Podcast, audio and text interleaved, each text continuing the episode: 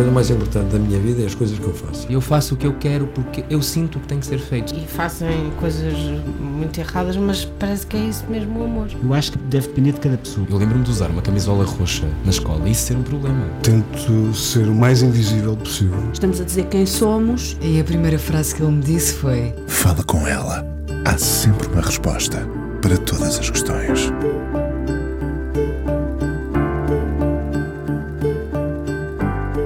A voz esteve sempre lá, mas um dia, um dia destapa-se com menos timidez e com mais nitidez. Olhando para ele, sabemos da intensidade em palco, da força que deixa nos pratos da sua bateria, como se fizesse a sua purga num ritmo alucinante.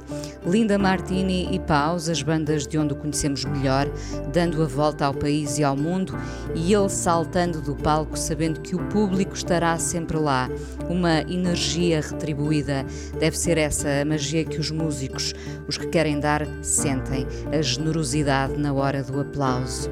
Esta conversa podia começar ao piano, sentados nesse piano deixado um dia numa sala de ensaios. Não era um piano qualquer e ele já nos vai dar o tom da história. Não sei se podemos chamar a música do acaso para lembrar Paul Auster.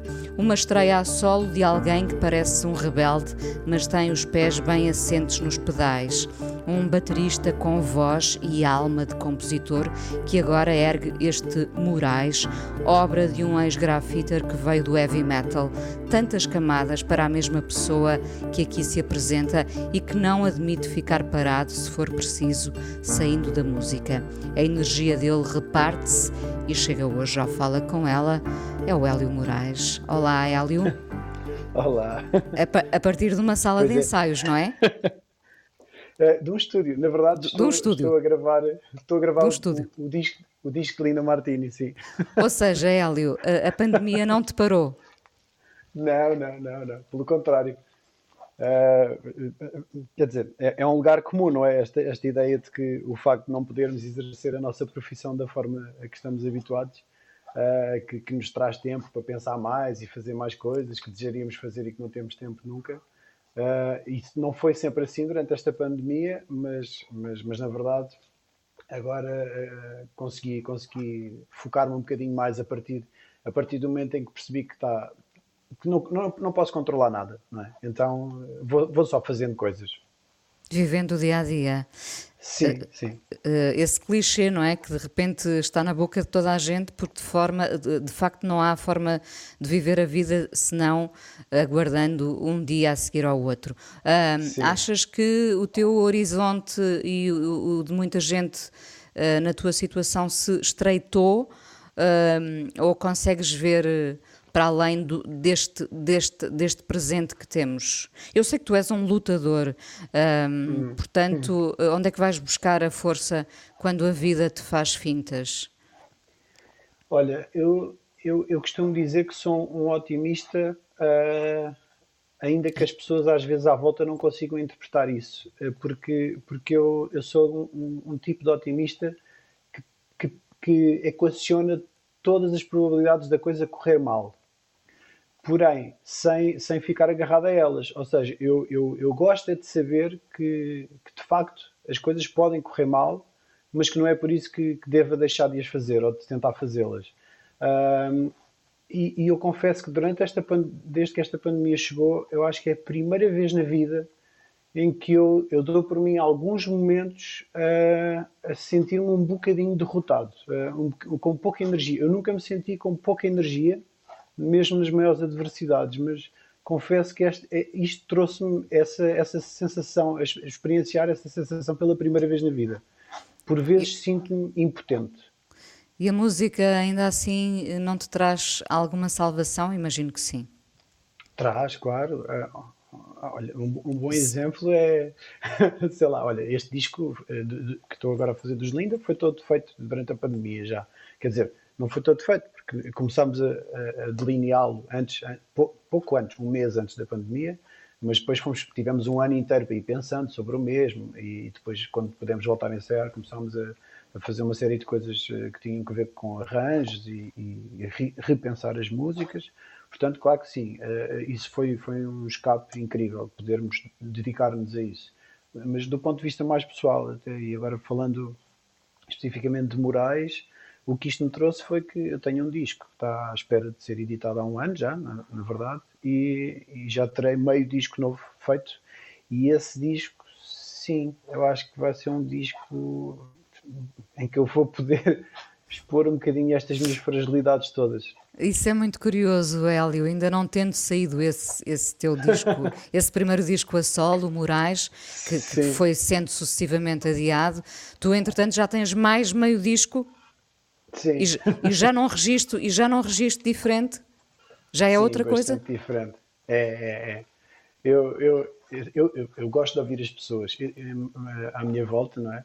E, e uma coisa que eu fui ouvindo muito neste disco é que às vezes parece que eu não, não, não me deixava mostrar, eh, ou seja, não deixava que as coisas, as coisas não, não tanto musicalmente, mas mais do ponto de vista das letras, que não deixava as coisas irem mesmo lá dentro, remexer uhum. na, na, no, que eu tenho, no que eu tenho para dizer e, e, e no que eu penso e sinto. Um, Tens medo de como... expor a ferida? Não, sabes que foi uma intenção, foi, foi com uma intenção muito clara fazer isso. Um, porquê?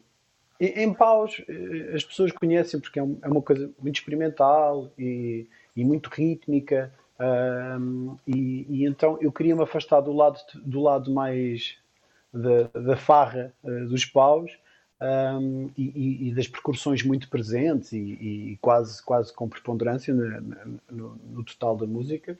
Uh, portanto, eu queria me afastar disso, e então eu acho que eu, eu acabei por me conter muito nas baterias do meu disco a solo. Uhum. Depois, também não queria estar muito próximo de Linda Martini, que é uma banda super melancólica, com letras bastante uh, profundas, um, e, e, também me queria descolar um pouco disso. E, Ou e seja, procuraste resultou... um meio termo. Sim, procurei um meio termo. Que eu sei que não é, não é, não é tudo aquilo que eu, que eu tenho para dar à música, mas era, eu precisava muito disto. Eu, eu, eu precisava de assinalar um espaço meu que não fosse nem de um nem do outro, ou que, não, que as pessoas não fossem buscar nem a um nem a outro. E, e acho que o encontrei. O, o, o, facto de ter falado com, com o Bank dos Bugaris para produzir também já foi essa, essa, essa tentativa de, de, procurar alguém totalmente imparcial e que não fosse contaminado por aquilo que, pela uma ideia de mim, uh, que, que as pessoas que me conhecerão melhor terão. E então, e então, e as letras eu também tentei fazer um pouco isso. Eu tentei pegar em histórias próximas, mas não necessariamente minhas. Ou seja, este disco não é necessariamente autobiográfico. E o meio uh, disco? O meio disco é totalmente autobiográfico. Imagino uh, que sim. Portanto, aí já expões a ferida. sim, porque aí eu, eu já, eu neste, já, já me sinto, como já fiz este disco, já me sinto à vontade uh, para qualquer semelhança, nem, nem falo em termos plásticos, não, não, não estou a falar no, no, resultado final, em termos sonoros, que, que, parecerá que será próximo de Lina Martini ou não, mas, mas, mas já me permito a, a falar de coisas muito profundas e, e, e muito pessoais. E, e, é um trabalho que eu precisava muito de fazer e que isso sim, esta pandemia trouxe. Olha, oh Hélio, no fundo essa frustração de ver o álbum sucessivamente adiado foi combustível também para, eh, para, para fazer outro, outro disco? Para lá dessas questões de procurares um caminho musical, de não teres exposto suficientemente no primeiro, eu imagino que uh, uh, um músico que tem um disco de estreia a solo pronto e que o vê ser sempre adiado, sinta, qualquer um de nós, sente frustração por não ver o seu projeto a ser, uh, bem, ele está materializado, não está a ser mostrado, não é? Todo sim, mostrado. Sim mas de qualquer forma podemos tentar reverter a situação e fazer dessa frustração uma coisa boa. Uh, uh, neste, neste caso, pode ser esse novo caminho musical ou essa, essa nova descida ao teu interior que fica mais exposto agora uh, num hipotético novo, novo futuro musical, não sei. Sim, Sim, fez, fez, porque como, como tenho, tenho, vindo a conviver muito tempo com este disco sem ele ter sido editado, Sim. tenho pensado, tenho pensado muito nele. Não é? no, no, já não o é podes ouvir? Já não o podes ouvir? Começo, começo a já não o poder ouvir, sim. Eu, eu não o ouvi muito também, mas pensei muito sobre ele. Uh, pensei, e, e, como dizia ainda há pouco, as pessoas, eu gosto de ouvir as pessoas à, à minha volta, e a Leonor, que é a minha, a minha parceira, não é? Um, falou-se várias vezes sobre isso, que, eh, que, que, que, sentia que eu me devia expor mais, porque ela conhece, ela conhece-me, não é? conhece os meus fantasmas, conhece todas estas coisas que eu, que eu sinto e, e, e que sentia que, que elas poderiam e deveriam ser materializadas em, em, em letras também. Hélio, é, é, a dor que dá as canções mais bonitas, são, são os fantasmas? Eu, eu não sei se são os fantasmas e se é a dor que traz as canções mais bonitas. Eu sei que é muito frequente as canções que eu acho mais bonitas advirem desse sítio. Uh, portanto, imagino que também, que também talvez eu consiga uh, chegar mais às pessoas quando, quando me deixo uh, quando me deixo influenciar por isso também. Olha, Hélio, já vamos falar do, do, mais do teu disco e, e, da história do piano, uh, uhum. que é muito curiosa, mas uh, queria lembrar que tu já estás na música há muitos anos, as pessoas conhecem-te melhor dos Linda Martini uh, e dos Paus, mas a história uhum. não começou aqui. Uh, na verdade, não. é como se tu já tivesses sido muitos, não é? Porque uh, conhecer-te hoje em dia uh, e pensar que tu vieste do, do heavy metal, uh, que conheceste, conheceste bem o código das ruas. Uh, o que é que deu toda essa aprendizagem que faz parecer com que não sejas o mesmo, mas acredito que sejas, na verdade? Uhum. É isso, eu acho que sou o mesmo, mas que vou mudando muitas coisas. E, e há, há, uma coisa que, e, e, cada vez mais na ordem do dia para mim, uh, que tem que ver com a empatia e tem que ver com o facto de das pessoas serem capazes de sair do seu lugar de privilégio e de se colocarem nos sapatos dos outros. E é, é, claro que, sei lá, como tu mencionaste, eu, eu, eu, cresci no subúrbio de Lisboa, cresci na linha de Sintra, mais especificamente em que é luz, e pá, longe de ter tido um berço de ouro, é assim, uh, não, acho que, acho que os meus pais nem. Eu vivi sempre com o meu pai só, porque os meus pais separaram-se cedo. Um, e, e, a verdade é que sempre, sempre, eu acho que fui aprendendo sobre esta coisa da empatia. Como eu passava muito tempo sozinho, eu acho que os meus vizinhos, eh, quando eu vivia em Massamá ainda, olhavam para mim como um miúdo muito, muito frágil. Uh, e abandonado. Uh, do ponto, sim, do ponto de vista da estrutura, porque o meu pai trabalhava por turnos.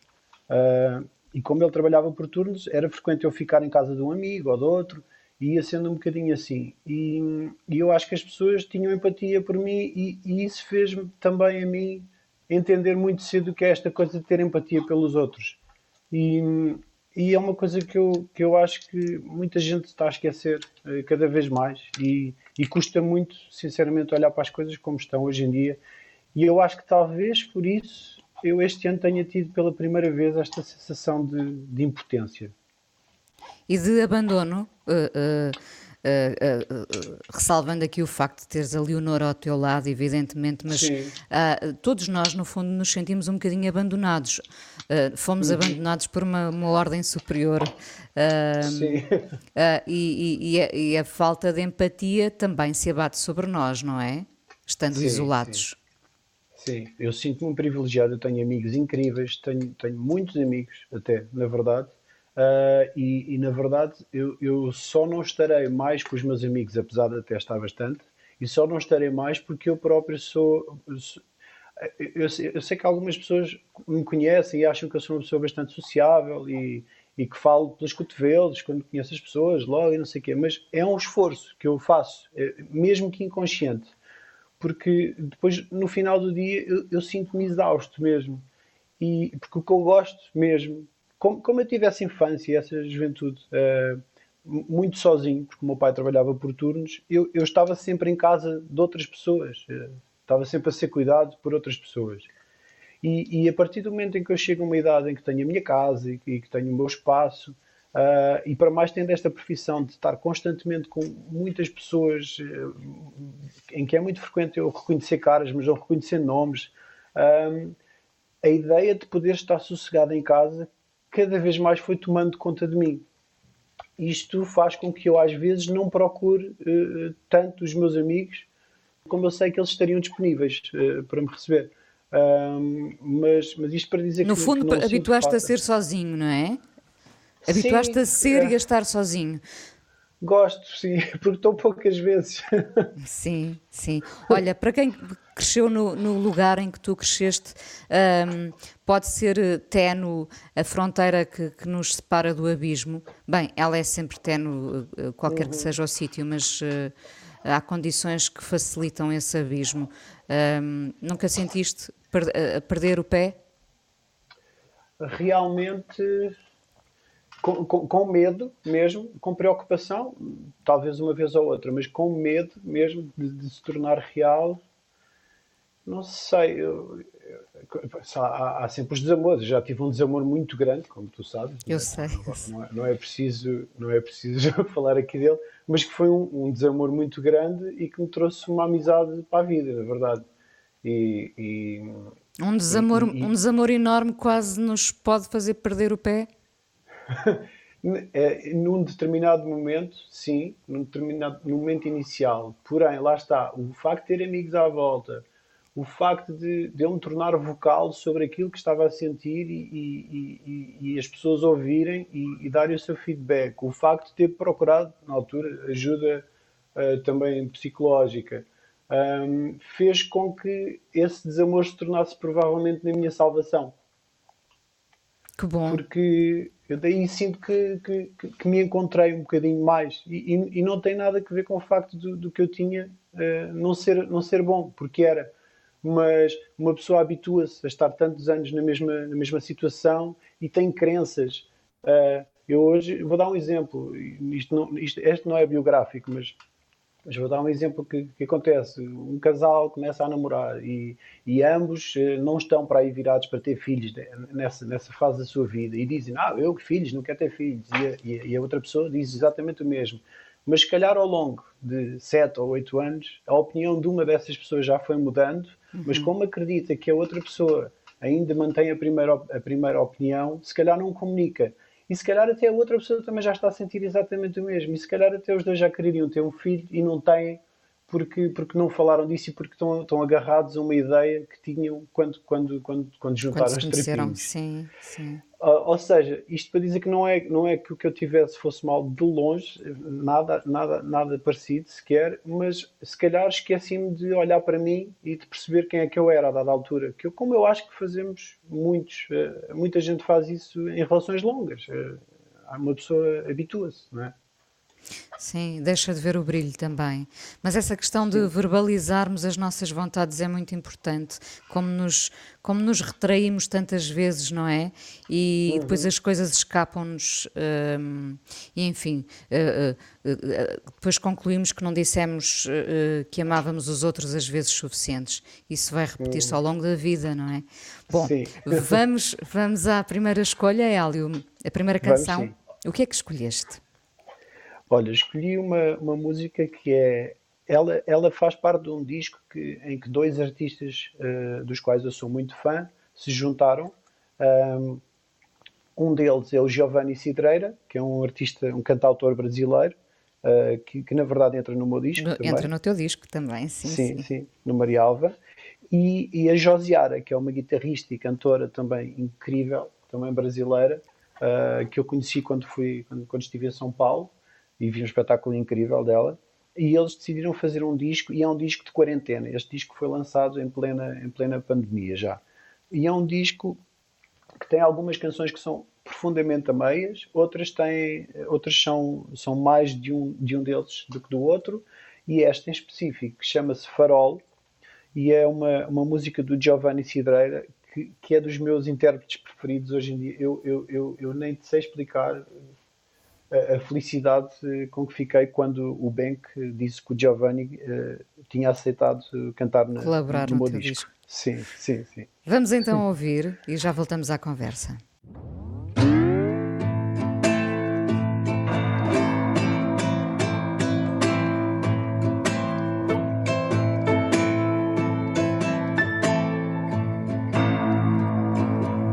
Todo dia de manhã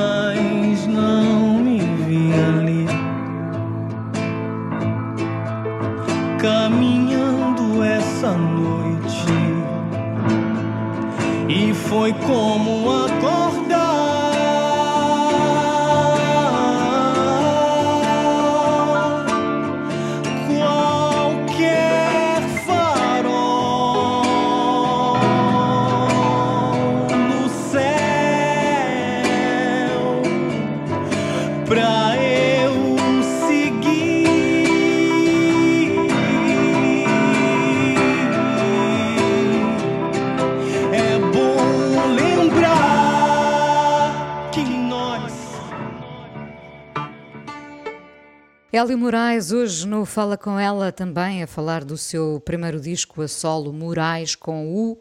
Ahm, na verdade, Hélio, sempre escreveste muito bem ah, e foste sempre alimentando um lado mais intimista, o tal lado da ferida que contrastava com a tal energia que nos davas em palco, que nos dás em palco, enfim, ah, com Linda Martini e, e Paus, ah, o tal ah, lado provavelmente alimentado, não sei, pelos fantasmas ou pela dor que já, que já aqui falámos. Ah, no, no fundo, contornaste, como dizias há pouco, ahm, essa, essa, essa escrita mais autobiográfica, mas tu nunca deixaste de escrever. Ainda mant- mantens o teu blog?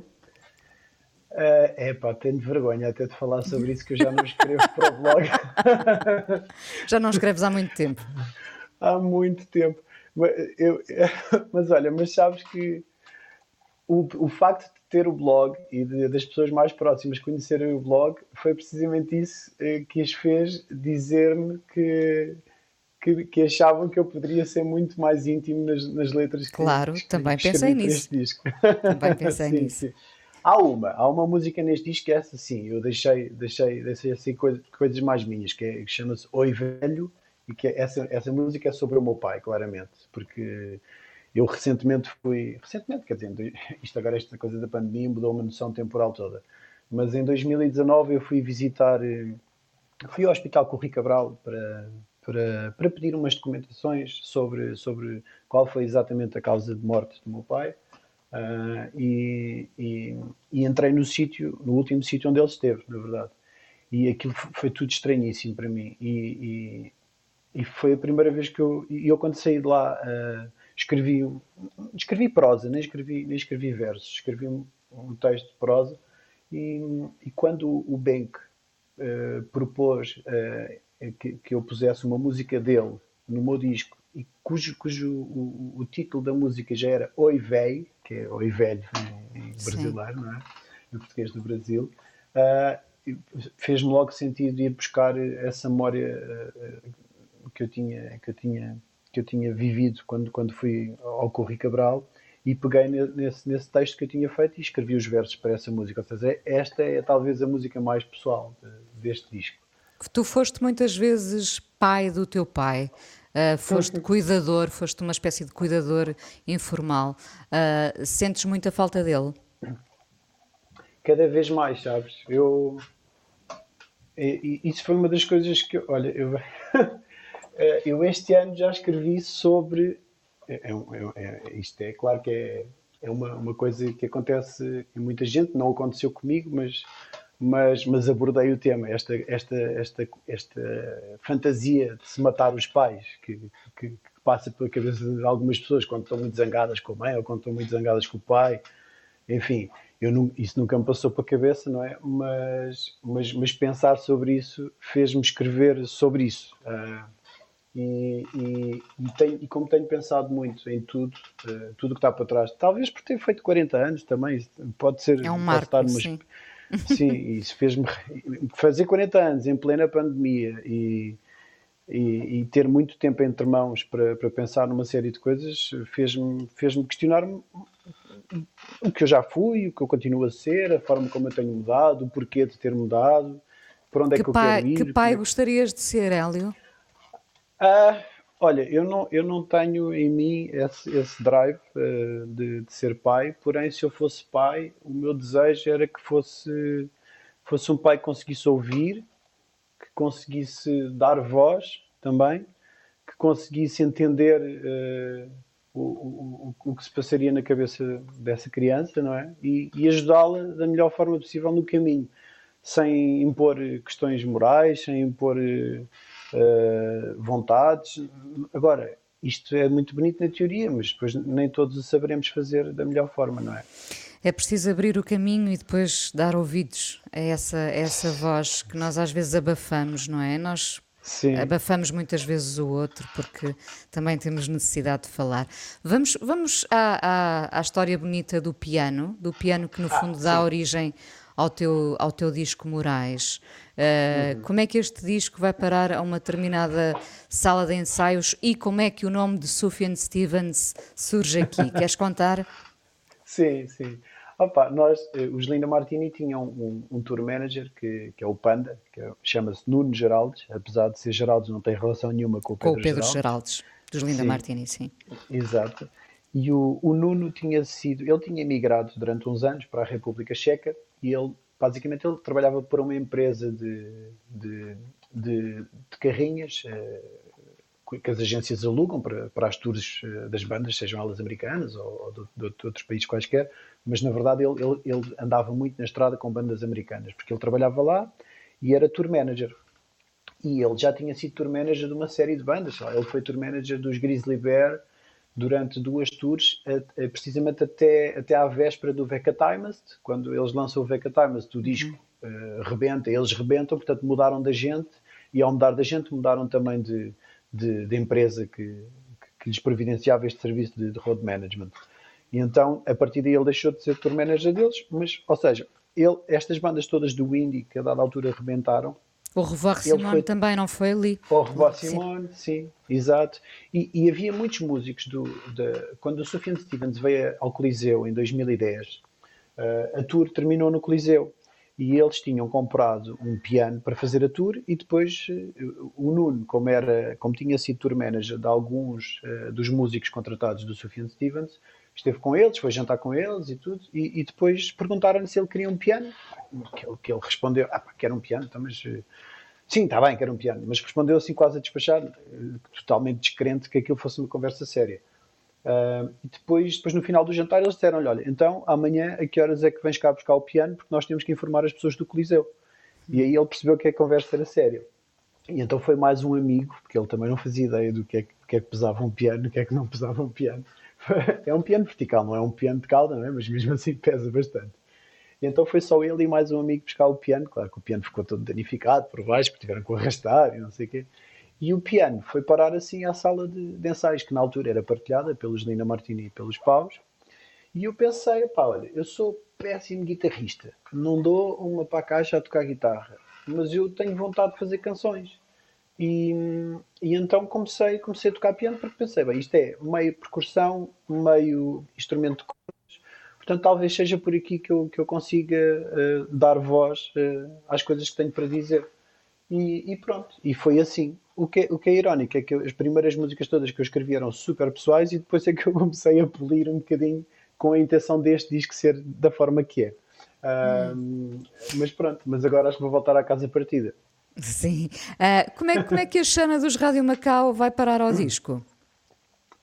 É pá, olha, essa, essa, letra, essa letra é no Até de Manhã. Até de Manhã, sim. Sim. E eu, eu queria. Eu isto foi, isto foi essa história é uma história que eu, que eu, que eu experienciei eh, enquanto voyeur, não é? E, e, não é exatamente como eu a conto, não é? Mas, mas, mas, mas partiu dessa, dessa inspiração uh, de um amigo que, que, que, estava numa relação já há alguns anos, mas, mas que não estava, na cabeça dele não estava.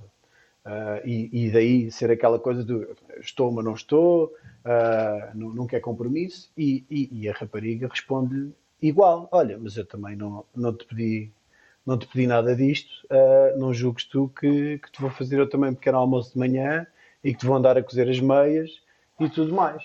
Um, ou seja, esta pessoa responde-lhe à letra uh, e com mais classe até. E depois, mas na verdade no refrão eles estão aí juntos. Uh, na verdade eles querem estar juntos porque eles estão juntos de facto, não é? ou seja, isto, eu queria abordar um bocadinho esta questão do, da romantização do amor difícil o amor tem que ser sofrido e que, e que não se pode demonstrar logo muito que se quer o outro, porque isso nos vai fragilizar e nos vai deixar numa posição de menos poder em relação ao outro, que eu acho um disparate. Uh, mas pronto, cada, cada qual gosta daquilo que gosta, mas, mas para mim não faz sentido. E então, e então eu queria não uma voz que interpretasse uh, o papel que, que, ali está retratado, mas uma voz forte, uma voz empoderada que, que eu admirasse imenso e, e, e na qual eu, eu visse uma pessoa com muita força. E, e pronto, depois em reunião com a, com a agência e com, e com, a editora, acabou por surgir o nome da Xana e eu, eu nunca mais consegui pensar noutro nome. E, pronto, e depois convidei-a e, e, Pai, tive bem. sorte. Sim, tive sorte porque apanhei-a entre trabalhos, porque ela, ela, ela faz investigação, é? então ela está sempre a trabalhar bastante. E, e, mas tive sorte, apanhei ela ali num momento em que ela tinha uma pausa entre coisas e, e pronto, e foi assim. E continuamos a identificá-la à primeira vogal, não é? Isso é muito importante. Sim, uh, de logo, imediato perceber que é a Xana, que é a Xana dos Rádio Macau. Enfim, nós dizemos sim, dos Rádio sim. Macau porque continua a ser também uma banda de referência para quem cresceu uh, ouvi-los. Uhum. Um, com um disco. Estamos a conversar numa altura em que o teu disco ainda não, não saiu, uh, uhum. já agora, e porque estamos em pandemia, estamos a conversar, como eu disse no início, a partir uh, do estúdio, uh, onde, onde vais gravar o novo álbum dos Linda Martini. Os paus uhum. estão adiados, por, por agora em suspenso, talvez? Os paus agora não estão em suspenso, mas do ponto de vista discográfico uh, ainda não falámos sobre quando é que vamos para estúdio, porque nós tivemos dois anos muito intensos. Esta pandemia, eu acho que se há projeto meu que foi profundamente afetado, foi mesmo os paus, porque nós tínhamos lançado, nós fizemos um esforço tremendo em 2019 e fizemos um investimento muito grande no Brasil. Nós tínhamos lançado um álbum que é o Madeira em 2018 e em 2019 nós propusemos esta coisa louca de ir aos estúdios da Red Bull em São Paulo, gravar um EP com artistas de lá, gravámos com o Castrup, com o Dinho dos Bugaris, com a Maria Braldo, com o Edgar. Um, e, e, então, basicamente, fomos fazer este EP lá. Depois voltámos em agosto para tocar no Festival Bananada, que que é o festival do nosso agenciamento. E depois, em dezembro, voltámos lá para tocar na Sim São Paulo para apresentar o disco que, entretanto, gravámos e lançámos, que é o Yes. Ou seja, nós, em dois anos, portanto, 2018 e 2019 lançámos dois álbuns e um EP com estas idas todas ao Brasil. Investimos muito pessoalmente e, e mesmo financeiramente no Brasil. Um, felizmente conseguimos alguns apoios também. E, e, e, justamente quando íamos começar a tour de teatros de promoção a este disco foi quando a pandemia, quando a pandemia Rebentou, chegou. Sim, sim. E iríamos fazer uma tour no Brasil também, que também ficou adiada por tempo indeterminado. Ou seja, a ideia de gravar já, já, já um disco, eu acho que ainda nos custará um bocadinho, porque sentimos que, que lançámos Ainda não um gozaram os discos, sim, anteriores. Exato. Essa, essa energia vai ter que rebentar em palco quando as digressões uh, forem novamente possíveis, vamos acreditar. Uh, sim, Hélio, sim. Uh, o que é um dia bom para ti? Olha, eu já pensei nisto muitas vezes e, e sabes que eu, eu, quando, quando a pandemia chegou e eu, eu, e, e cheguei ao dia em que o meu disco seria editado, é melhor, em que eu apresentaria o disco, que foi em abril do ano passado, eu fiz um, um textozinho curto sobre isso, sobre esse dia, sobre o que é que seria esse meu dia, e apercebi-me que esse seria de facto um dia bom. Há muitos outros dias bons, mas esse seria um dia bom, que é um dia em que eu acordo com um concerto em mente, uma estreia, no caso, uh, vou tomar o pequeno almoço com a Leonor. A Leonor passa o pequeno almoço uh, calada porque eh, ela leva mais tempo do que eu de manhã. Eu estou super ansioso, coloco-lhe todas as dúvidas do mundo, o que é que eu devo fazer, o que, é, que é que eu viste, o que é que não viste, e ela vai dizer que sim a tudo, porque ela sabe nada do que me diga me vai descansar, porque eu, eu vou sempre ficar com dúvidas, mas, mas sim, mas ela está lá e diz-me que sim, sim, tá, estás a escolher bem, é isso, pronto. Um, e depois vou para a sala de, de, ensaios, encontro lá os meus amigos, o eh, pessoal da equipa técnica, que é o pessoal, mesmo o pessoal da equipa técnica das bandas. Vamos para o espetáculo. Pelo caminho, ainda almoço com a Cláudia e com o André, porque eles estão sempre no estúdio também. Um, vou para o estúdio e depois vou almoçar e depois vou para a sala de concertos e vai lá ter toda a gente da, da agência, do editor, os meus amigos vão lá ter no final do dia e pronto, e é isto. É um dia é. bom para mim, é um dia rodeado Um dia cheio, um dia cheio com concerto. Uh, sim, vamos ficar à espera desses dias. Hélio, que outra canção escolheste para este Fala Com Ela? Olha, escolhi uma canção para mim do melhor disco do ano, que é o Under the Table, da Fiona Apple, que Do ano passado, sim, claro. olha que este, este sim, depois do ano passado, só, pá, que é um disco incrível e esta música, o Hit Me Under the Table All You Want, eh, diz, diz muito. Hélio, muito obrigada por teres vindo ao Fala com ela aqui na Antena 1. Ainda vamos conversar mais um bocadinho no podcast. Uhum. Obrigado. eu. I would beg to disagree, but begging disagrees with me. I would beg to disagree, but begging disagrees with me. I told you I didn't want to go to this dinner. You know I don't go for those ones that you bother about. So when they say something that makes me start to simmer, that fancy wine won't put this fire out. Oh, kick me under the table all you want. I won't shut up. I won't shut up. Kick me under the table all you want. I won't shut up. I won't shut up.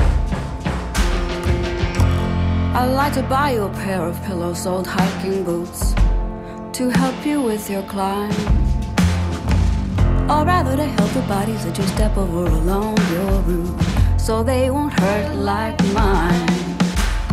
Kick me under the table all you want. I won't shut up. I won't shut up. Kick me under the table all you want. I won't shut up. I won't shut up. And if I don't wanna go, leave me alone. Don't push me. Cookie, don't push me. Don't you push me.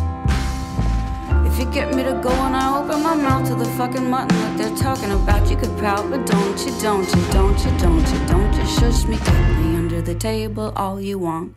I won't shut up. Hélio Moraes, hoje no Fala Com Ela e o disco a solo que foi sendo guardado em tempo de pandemia.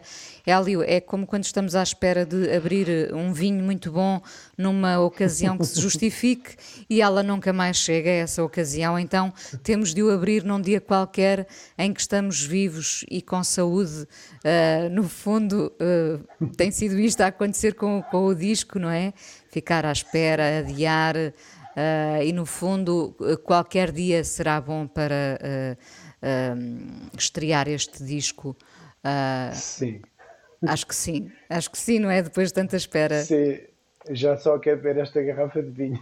já, não já não interessa onde nem com quem, já só quero que ela, que ela respire. É isso mesmo. Um, neste, neste meio da música uh, uh, vão-se adiando muito, muitos projetos de vida. Há pouco disseste que não tinhas esse, esse desejo, essa vontade de, de, de ser pai. Uh, mas enfim, numa altura destas, o, o meio tornou-se ainda mais precário, mais despido. Uhum. Um, e vão-se adiando projetos de vida, não é? Muito mesmo. E, e, e, essa é uma das razões pelas quais eu, eu me tenho sentido mais impotente. É, é, porque eu, apesar de tudo, neste momento da minha vida, eu sei que sou um privilegiado porque uh, tive, tive alguns anos uh, muito bons, uh, pré-pandemia, e depois, claro, muito ativos, de, muito ativos, sim. Sim, e a minha costela de meio obsessiva de, de engenheiro acabou por por me fazer sempre juntar dinheiro e sei lá, esta ideia de saber que só, só posso contar comigo também uh, sempre me, me deixou alerta para, para medir uh, as minhas ações. Uh, para teres um chão. Sim, Sim, exato. E, e, pronto, ou seja, sempre fui bastante poupado e, e, e, não, não fui apanhado desprevenido, mas não fui apanhado desprevenido porque fui um dos poucos privilegiados Uh, que, que, que, teve a sorte de, de ter, ter, anos bons consecutivos. Uh, porque às vezes basta um ano mau para, para desconstruir tudo aquilo que tivemos a construir é durante uma série de anos. E, portanto, eu sinto-me sinto, sinto privilegiado. Uh, agora, fica difícil às vezes olhar para o lado e perceber que há muita gente à minha volta. E, e, eu sei que há, há, muitos técnicos, muitos técnicos mesmo a passar muito mal. Há, há, há até aquela associação orientada a recolher Alimentos, um, refeições. Alimentos sim. para toda a gente.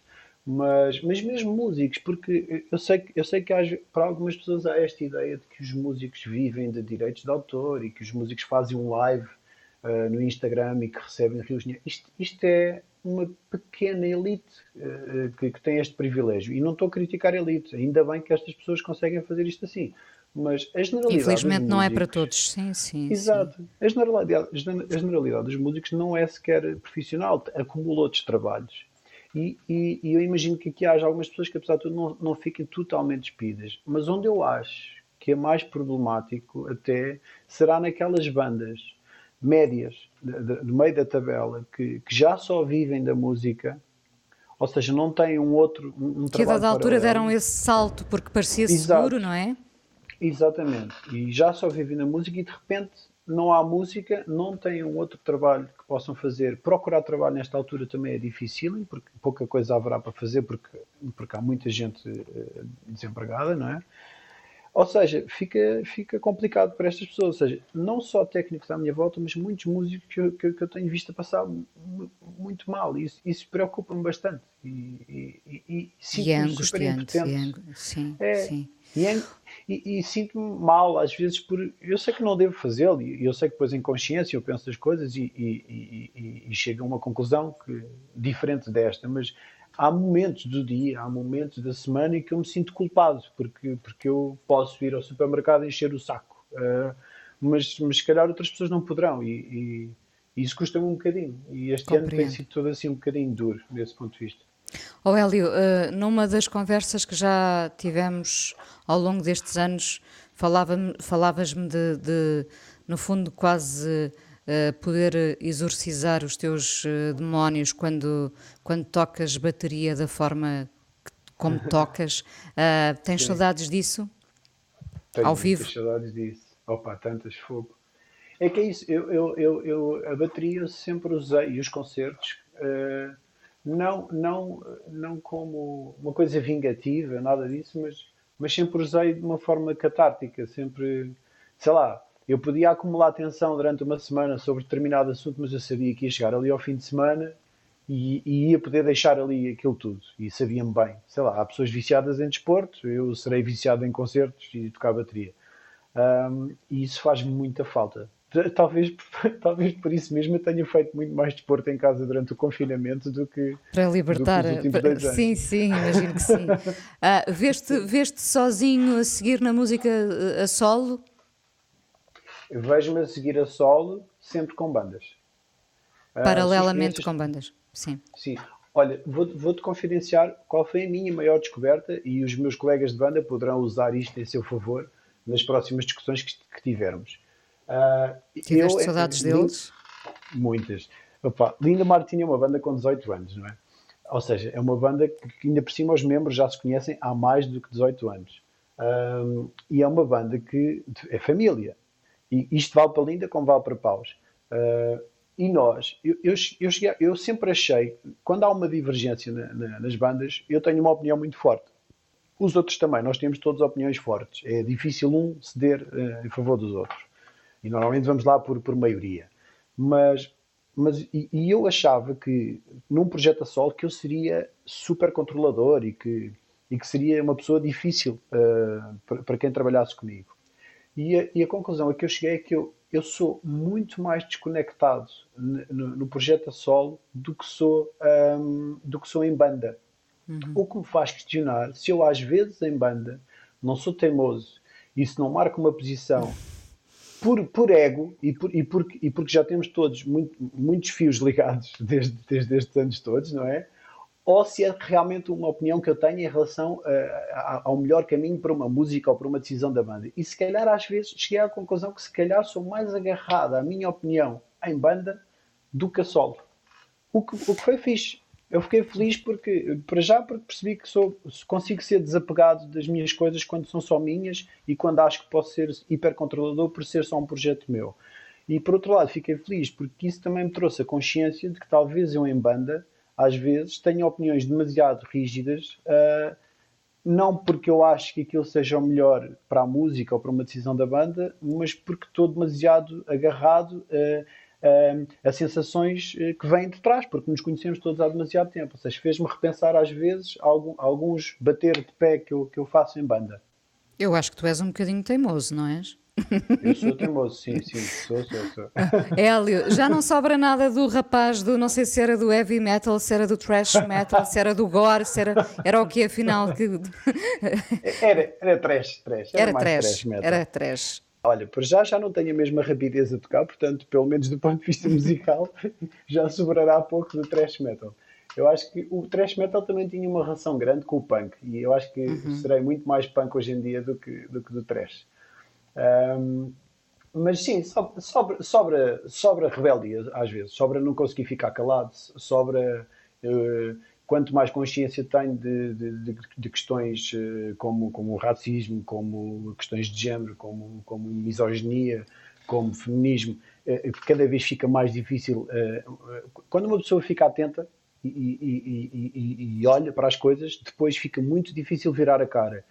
E, e eu, quando não consigo virar a cara, também não consigo ficar calado. E eu, eu, pá, eu sei que eu, eu sei que eu semanalmente perco seguidores porque me posiciono em determinados, em determinados temas, mas pá, mas é mesmo assim que eu sou. Ou seja, aí ainda serei, serei bastante do punk. É assim que eu sou e, e pronto. Não, Hélio Moraes, Também- um, um punk ao piano. Muito obrigada por teres vindo. É o nome da tua, da tua autobiografia. Ahm, muito obrigada por teres vindo ao Fala com ela. É um- sempre um prazer eh, estarmos juntos, mesmo que agora Sim. com esta distância. Um abraço, Hélio. Obrigado, Inês. Um abraço, um abraço muito grande e um beijo, um beijo muito forte. A coisa mais importante da minha vida é as coisas que eu faço. Eu faço o que eu quero porque eu sinto que tem que ser feito. E fazem coisas muito erradas, mas parece que é isso mesmo o amor. Eu acho que deve depender de cada pessoa. Eu lembro-me de usar uma camisola roxa na escola e isso ser um problema. Tento ser o mais invisível possível. Estamos a dizer quem somos. E a primeira frase que ele me disse foi: Fala com ela.